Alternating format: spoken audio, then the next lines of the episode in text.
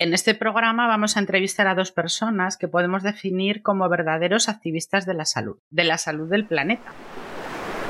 Habíamos visto pues, en internet pues, toda la contaminación que hay en los océanos y fue Patri eh, que un día de inspiración pues, propuso de que por qué no íbamos un poco más, hacíamos algo y empezábamos a vivir sin plástico vivir sin plástico es la meta y simplemente hay que hacer lo, máximo que pueda, pero en una sociedad completamente plastificada como la nuestra, algunas cosas a lo mejor como envoltorio de alguna medicina, algún blister, ¿no? Hay cosas que, bueno, pues porque está así el sistema montado, pues no se pueden evitar.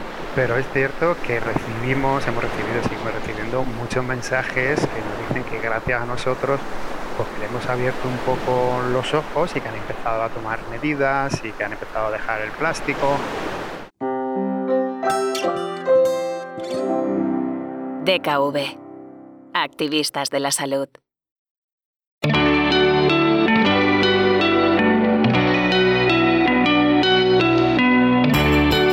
Voces activistas. Historias para inspirar y emocionar. Bienvenidas y bienvenidos a Voces Activistas, un espacio de DKV para hablar, para intercambiar ideas, pero también para actuar. Nos gusta pensar que, gracias a nuestras entrevistas y episodios especiales, podemos contribuir a que haya más gente dispuesta a mejorar el mundo en el que vivimos. En este ciclo, que comenzamos con el programa anterior, hablamos de sostenibilidad. Según datos de Greenpeace, recogidos en el informe Contaminación por Plásticos, elaborado por DKV y ECODES, de media, 8 millones de toneladas de plástico llegan a los mares cada año. Esto es 34 veces el tamaño de la isla de Manhattan.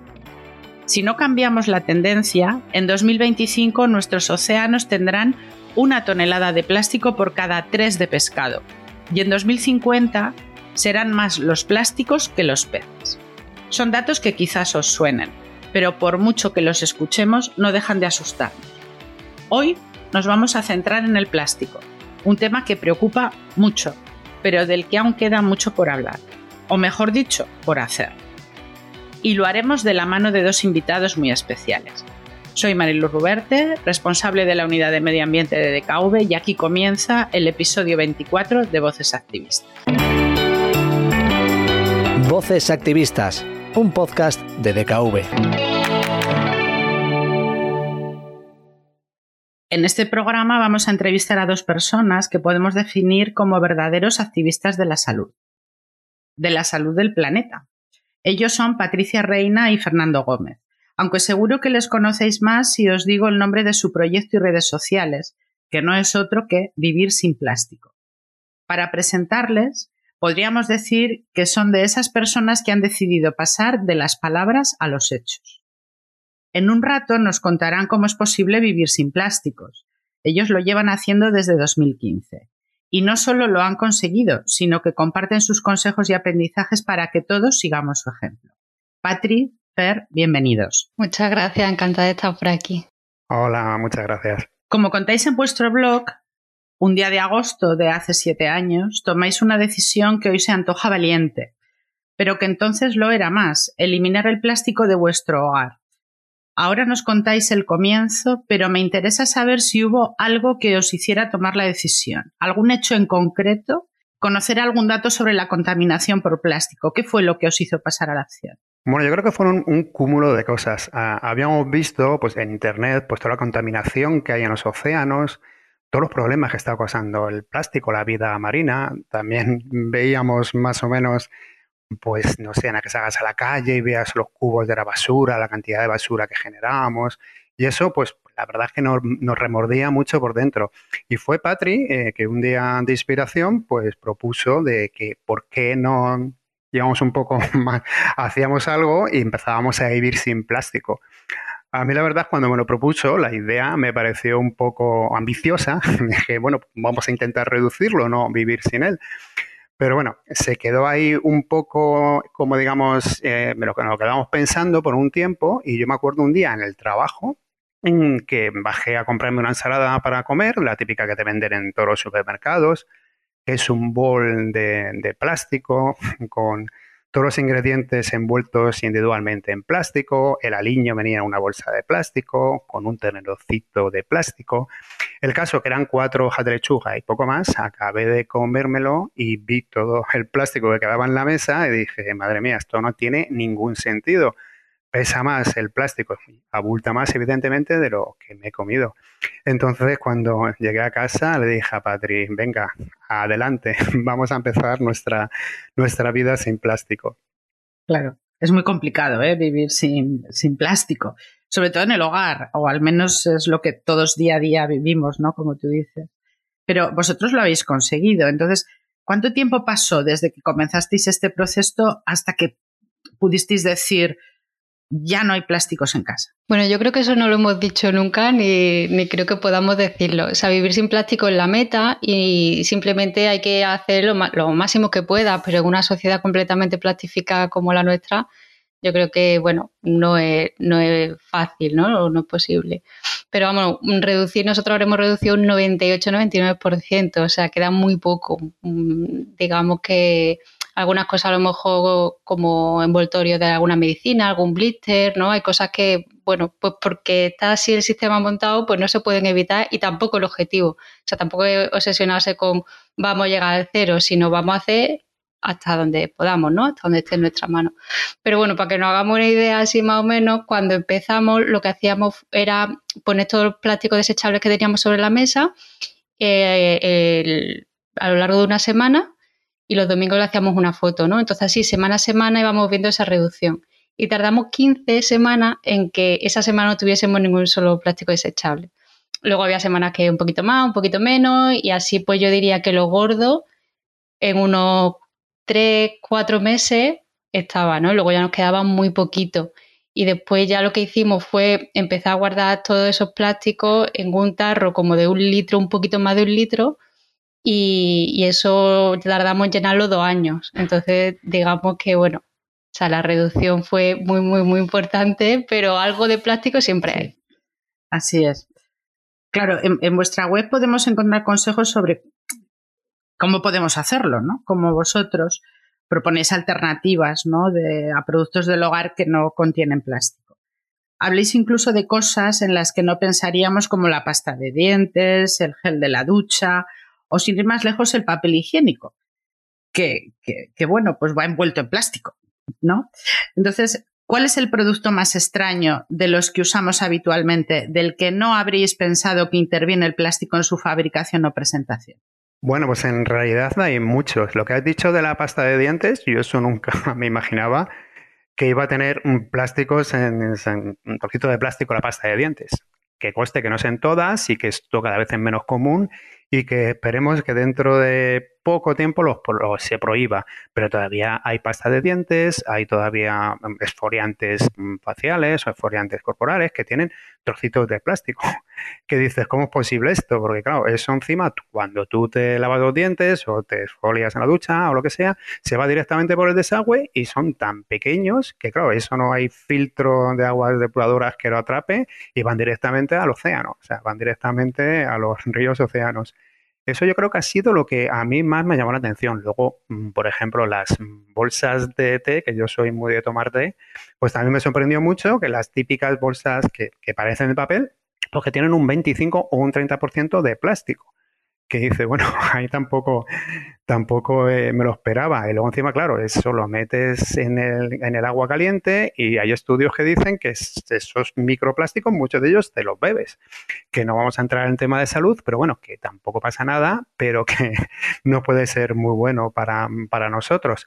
Y luego aparte, pues otras cosas que yo en un principio tampoco no sabía, eran los típicos vasos también que hay para tomarte el café para llevar, que parecen de papel también, como, como otros muchos casos, pues esos vasos tienen también un recubrimiento eh, por dentro de plástico. Esto es como siempre, no todos, hay algunos que no lo llevan, ahora por legislación tiene que ponerte un sello cuando lleva el de plástico, pero mm, hay bastantes que te llevan la capa de plástico. Y esto los hace porque se reciclen mal o sea muy difícil reciclarlos, porque para reciclarlos había que separarle el papel por un lado y el plástico por otro. Y esto pues no es nada sencillo técnicamente y rara vez la verdad que se hace. ¿Cuál, es el último plástico y el que más os costó eliminar de vuestro día a día? Pues yo diría, por ejemplo, eh, son cosas muy pequeñas, pero bueno, son plásticos aún así. Eh, el aceite empezamos a comprarlo en vidrio, pero siempre te viene con un dispensador de plástico dentro, ¿no? Entonces, eso lo seguimos teniendo porque es una de las cosas inevitables. O bueno, por ejemplo, ahora que con el tema de la pandemia, el coronavirus y tal, pues los test, estos siempre te vienen en plástico, algún blister. Y después yo, por ejemplo, eh, antes compraba el café a granel, pues para evitar precisamente el plástico, hasta que me enteré que no se comercializa en formatos más grandes de un kilo. Entonces ya lo que hago, por ejemplo, pues me compro ya el kilo yo. Veo que tiene el sello comercio justo, ¿sabes? Y ya aunque el plástico me lo quede yo, pero es el mismo residuo que se genera y me sale mucho más barato.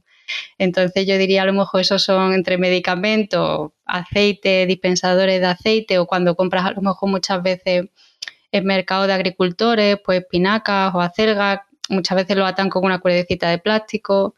Yo diría eso, cositas así, detallito, o que te venga una carta del banco con una ventanita. de plástico, ¿no? Esos son los que los últimos y los que no por ahora no, estamos evitando. Pues, eh, tenéis una iniciativa muy interesante, ¿no? Que es eh, Málaga sin plásticos y que además lo que hacéis es una labor, entiendo, de divulgación para no contaminar el mar. ¿Qué, es lo que habéis hecho hasta ahora? ¿Cómo, ¿Cómo, ha sido este recorrido desde que comenzasteis esta acción y cuáles son los resultados? ¿no? Realmente eh, la sociedad en general, el público, la gente que asiste a las playas, ¿no? ¿Os ha respondido a la iniciativa? Pues la verdad es que estuvimos mm, durante todo un mes, pues eso, haciendo limpiezas de playa, eh, dando charlas en coles, em, vamos, entrevistando a personas que estaban llevando acciones también un poquito con el medio ambiente en la costa de, de Málaga. Y es sorprendente la cantidad de gente que es el que le interesa lo de cuando organizas una limpieza de playa que va y lo involucrada que, está. O sea, porque parece algo que, a nadie le gusta limpiar la playa, parece algo, vamos, normalmente lo que se oye, que limpie quien la ensucia, ¿no? Que voy a limpiar yo que, que no la ha ensuciado. Pues luego mucha gente viene y se crea un ambiente fantástico, porque luego es hasta curioso, luego limpiar una playa parece que es algo muy pesado, que puede ser aburrido, pero es algo hasta que, hasta que es entretenido. Te pones a ver cosas que encuentras, que dices, ¿cómo habrá llegado esto aquí? Porque hay cosas que, son increíbles. nos encontramos 5 kilos, creo que era de, mortadela. Eh, la última vez que yo digo, ¿cómo habrá llegado esto aquí? Son cosas de mortadela envasada al vacío, que dices, ¿cómo acabará esto en una playa? 5 kilos de mortadela. Que, vamos, que es una desgracia, pero por otro lado te dan como para pensar y decir cómo llegan las cosas hasta la playa. Y luego la gente que participa, eso, es una gente normalmente que, ya está un poco involucrada y que nos lo pasamos muy bien. La verdad es que se forma un ambiente fabuloso. Después nos tomamos algo, llegamos a casa cansados, pero súper contentos. Y luego otra fase las charlas en los coles, que ha sido lo mismo, porque los niños, la verdad, que en estas cosas se involucran enseguida, porque el plástico es algo muy visual, no es algo como digas, no sé, el cambio climático, que a todos nos afecta, que es muy grave, pero no es, eh, ves que cambia el clima, ves muchas cosas, pero el plástico es muy fácil de verlo, es muy fácil saber cómo tú compras algo, si lo compras en plástico o cómo evitarlo. Es muy fácil ir a la playa y ver ahí que está lleno de plástico. Y eso los niños pues enseguida lo, lo, asimilan muy fácil y están, vamos, son los primeros que, que nos dan nosotros consejos, que nos dicen que han encontrado tal cosa en la playa, que lo han quitado. Vamos, los, niños con él son súper receptivos y a nosotros la verdad que nos encanta dar, dar charlas a niños. Y la última etapa, perdón que me enrollo, ha sido también pues hacer entrevista pues a, gente que está en, Málaga pues trabajando con, con, los océanos sobre todo desde hace mucho tiempo, como la, presidenta del Oceanográfico, la gente de la URA del Mar, siempre son proyectos que mola mucho conocerlos y que siempre te aportan muchísimo.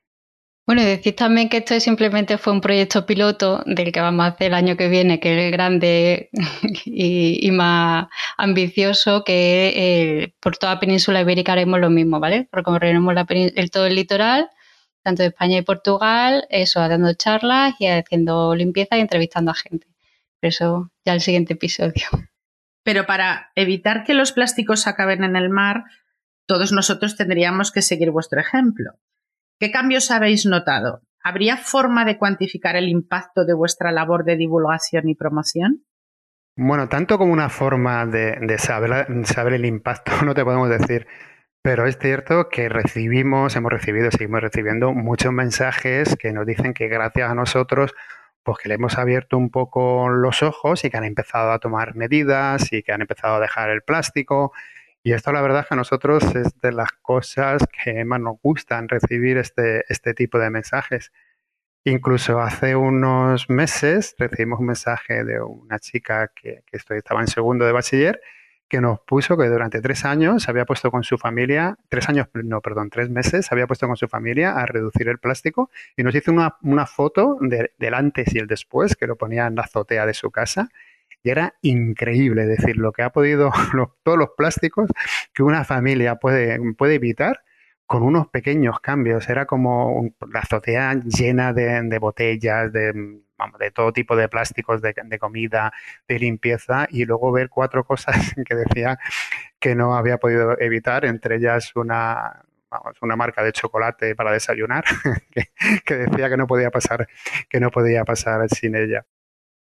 Sí, luego además a nivel colegio vemos un montón de, hay un montón de avances, ¿no? También depende mucho de los profesores, pero cuando vamos a dar charlas, muchas veces te encuentras ya a los chiquillos, nada, con su tupper reutilizable, su botellita, ves el patio que no hay un solo papel de aluminio, un solo caramelo, y eso depende mucho también de, los profesores, ¿no? Y de la, la junta directiva que haya en el colegio que anime a que haya estos cambios y que sean ya como algo supernatural en los niños Luego también es verdad que vas a otros colegios y que está el recreo hecho ahí un, un campo de batalla, ¿no? Y hay profesores que dicen, venga, podemos hacer una limpieza de recreo, ¿no? Del patio. Y claro, también es lo que nosotros hacemos con, con la limpieza de playa, que al final es lo mismo. O sea, si tú ves un plastiquito aquí una pajita allí y tal, pues a lo mejor no eres consciente realmente de toda la basura que hay pero si la coges toda y la juntas en una montañita es cuando te das cuenta que hay un problema, ¿no? Entonces esto lo hacen también, lo han dicho profesores que lo hacen también para visibilizar eh, eso, todo el impacto de, bueno, si solo un, envoltorio, un caramelo, bueno, si solo un tal, ¿no? Y cuando lo ven juntos es una forma de concienciación muy buena.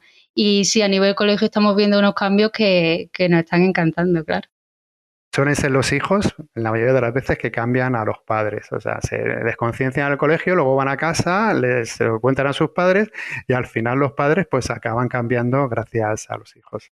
Y ahora ya añado, son los pepito grillos de la casa. O sea, eso es lo mejor, ¿no? Total. Eso es. La oveja verde. Cuando vosotros en el 2015 empezasteis a cambiar las cosas, ¿no? En vivir sin plástico. Pero y esto ya nos afecta más a, nosotros, ¿no? Porque ya os lo pregunto incluso desde un modo interesado, ¿no?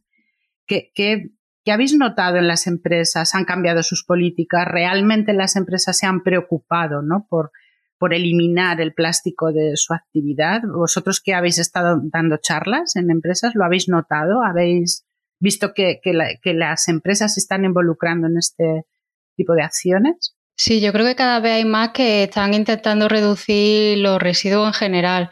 Luego también nunca sabe hasta qué punto es una, mm, eh, una acción sincera, ¿no? O bueno, se queda ahí simplemente.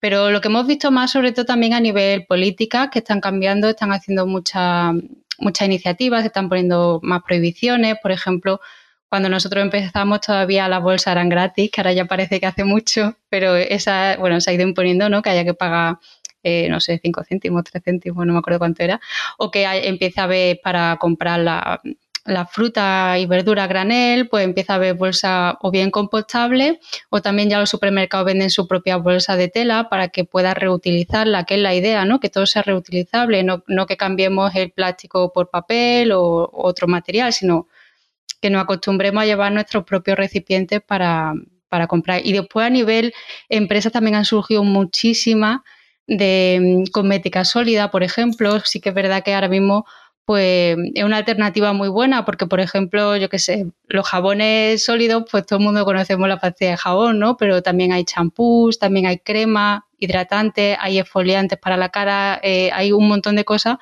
que están surgiendo en los últimos años, un montón de empresas y que facilitan mucho la vida a nivel eso, la reducción de plástico. Y pensamos que es el futuro porque también ya no solo es la reducción de plástico, sino también tú imagínate, si tú miras los ingredientes de cualquier champú que tengas en casa, el primero es agua. Entonces, a nivel emisiones de carbono, estás transportando agua de un lado para otro cuando tú lo que necesitas son los principios activos, que los puedes tener en una pastilla sólida, pues una reducción bastante importante. Entonces sí que estamos viendo cambios, muchos, pero nos gustaría ver todavía un poquito más, ¿no? Y, también, bueno, a nivel, eh, la Comisión Europea también ha prohibido ciertos plásticos, ¿no? Como las pajitas, los cubiertos desechables y todo esto, pero bueno, sí que creemos que hay que ir un poquito más, más rápido de lo que, de lo que estamos yendo, pero bueno, sí que hay contento.